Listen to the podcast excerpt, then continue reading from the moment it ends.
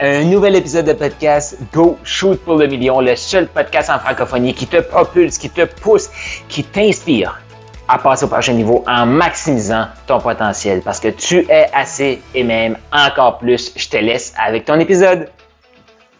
Bon, on a une vision inspirante, on est capable d'inspirer l'achat, donc acheter cette vision-là comme entrepreneur.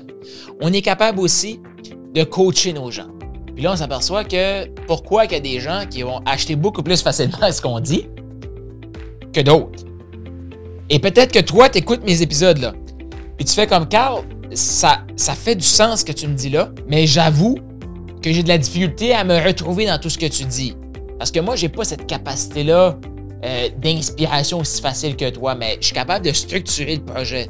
Je l'ai parti le projet, je suis l'entrepreneur, euh, mais je réalise que si je veux vraiment aller au million, multimillion, pour amener cette organisation-là au prochain niveau, il euh, faut que je développe mon côté inspirationnel, mais je suis pas sûr à quel point je peux le développer. Ça se peut que tu sois ça.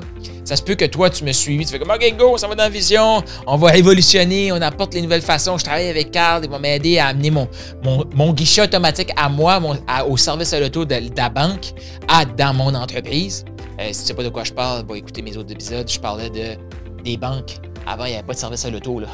Mais ils se sont inspirés des services à l'auto, des restaurations rapides pour régler un problème ou créer en tout cas une nouvelle opportunité pour les banques. Peut-être que toi, tu es là, tu, le vois clairement. Comme moi, je suis comme, OK, je ne sais pas comment, mais moi, j'ai le goût. Moi, je vais être cette banque-là. Les premiers qui ont eu le, service à l'auto, c'est moi, ça. OK? Fait que là, je vais juste ramener ça, quelques épisodes sur les différents types de personnes. Parce qu'on a des visionnaires dans la vie, et on a des intégrateurs. Le visionnaire, sa force, c'est de voir, révolutionner, de réinventer le futur et de passer à l'action. Déployer beaucoup d'énergie, inspirer les gens à suivre. Leur limitation, leur grande limitation, et j'en connais quelque chose, c'est que quand ça se corse et quand ça devrait, il devrait avoir des résultats qui sont là, qui devraient arriver, là, c'est comme, il n'y a pas de système en place. Je sais pas s'il y en a qui vont se reconnaître, là.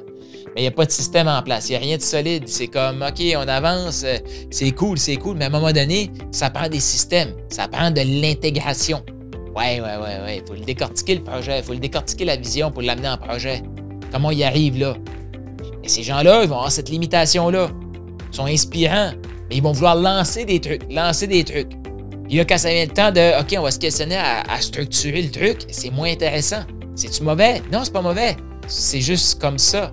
Mais une fois qu'on se connaît et qu'on sait, OK, visionnaire, ben, ça me prend un intégrateur. Et si toi, tu es plus intégrateur, mais tu as développé le projet, et passé au prochain niveau, tu vas peut-être tu vas peut-être avoir besoin de quelqu'un qui va venir s'insérer dans ton équipe pour créer cette vision-là, cette, cette, euh, cette excitation-là. Mais juste te dire, par exemple, si tu es un intégrateur puis tu es un entrepreneur, pour amener un visionnaire dans ton truc, quelqu'un qui va pouvoir te propulser au prochain niveau, à l'intérieur. Je parle pas de moi qui va faire de la consultation, coacher ton équipe, mais je parle de quelqu'un qui vient vraiment comme collaborateur, comme, comme associé. Tu vas devoir l'inspirer à acheter ton potentiel. Mais souvent, le visionnaire va être capable de voir le potentiel, va voir la structure que tu as, tu es vraiment solide, puis ils vont aller. OK? Et le visionnaire, ben toi, il faut que tu t'entoures d'intégrateurs. Il faut que tu réalises qu'eux ont besoin de plus de, détails. C'est OK. Fait que notre rôle en tant que visionnaire, c'est de mettre des détails que l'intégrateur va pouvoir se rattacher à. Puis là, lui va pouvoir mettre les micro-détails. Mais la vision, il y a des détails qu'il y a juste une personne qui peut le faire, c'est lui qui a eu la vision.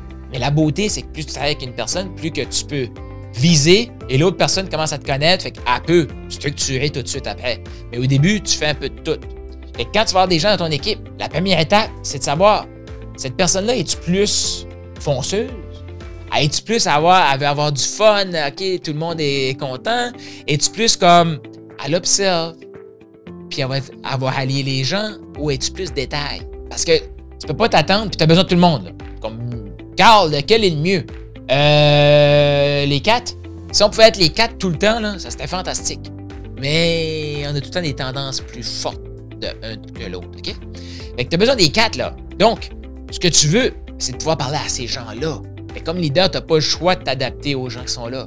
Parce que des fois, tu vas dire, cette personne-là ne veut pas avancer. Non, c'est pas qu'elle ne veut pas avancer, elle ne comprend juste pas. Elle a besoin de plus de détails. Puis ça, ne comprend pas, c'est une personne compétente. Puis qui est code avec tes valeurs, tu sais. On s'entend là, comme euh, le gros du travail, c'est comme tout est correct, sauf qu'elle comprend pas. C'est de ta faute. C'est de ta faute. C'est à toi de mettre les détails pour que cette personne-là comprenne quel est le goût de suivre. OK? C'est de ta faute. Puis si t'es comme trop côté cartésien, trop de détails, puis là, tu rentres des gens qui ont le feu, puis qui veulent passer à l'action, puis ils, veulent foncer, puis tu leur dis un détail, ils sont partis, ils ont déjà fait quatre étapes. Là, tu fais comme, oh, mais là, ça marche pas, ils m'écoutent pas, j'ai, j'ai pas partagé mes 20 autres détails. Mais toi, il faut que tu apprennes à augmenter ton débit, puis augmenter le, qu'est-ce qui est vraiment crucial maintenant. Fait que chaque personne doit travailler sur soi. C'est pour ça que je te dis, comment on fait ça? Ben, on développe la vision, on s'inspire à acheter. Puis si notre vision, là, on est tellement inspiré, on va coacher, mais on va se faire coacher pour pouvoir connecter avec ces gens-là parce que c'est impossible d'apporter ton entreprise au prochain niveau seul. Puis si tu peux le faire au prochain niveau, l'autre niveau d'après, tu ne pourras pas le faire seul.